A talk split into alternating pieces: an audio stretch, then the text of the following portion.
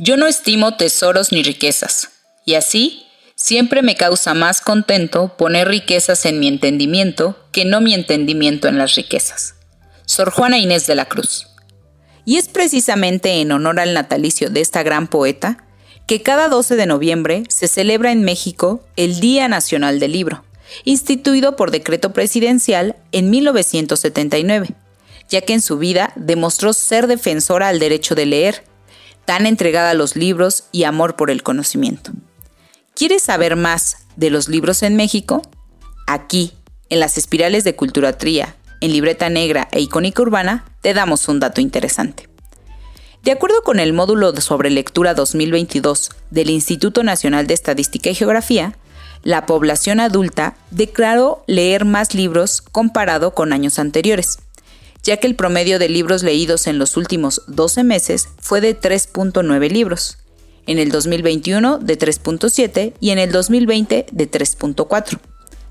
Los motivos por los que la población adulta lee son 44 de cada 100 lo hace por entretenimiento, 24 por trabajo o estudio, 21 por cultura en general, 10 por religión y 1 por otro motivo.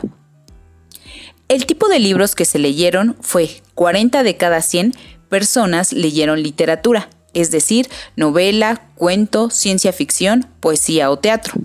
30 de cada 100 leyeron de alguna materia, alguna profesión o algún texto universitario. 30 de cada 100 leyeron sobre autoayuda, superación personal o libros religiosos. Las mujeres declararon leer en mayor porcentaje que los hombres, 66 de cada 100 mujeres por 54 de cada 100 hombres. 92% de las personas declararon leer en su domicilio particular y el 8% en el lugar de trabajo o estudio.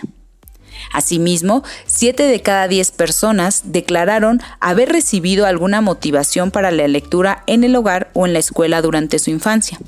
Por otra parte, una de cada 10 personas que lee algún material no recibió ningún estímulo para la lectura en su infancia.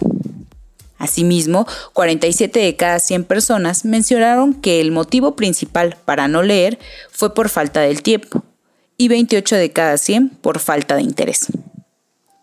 Es un gran momento para reconocer a todos aquellos libros que nos han hecho soñar, aprender, emocionarnos e incluso hasta enojarnos, pero siempre nos llevan a una gran aventura. Feliz día del libro. ¿Cuál es tu favorito? Porque lo vale, hablemos cultura.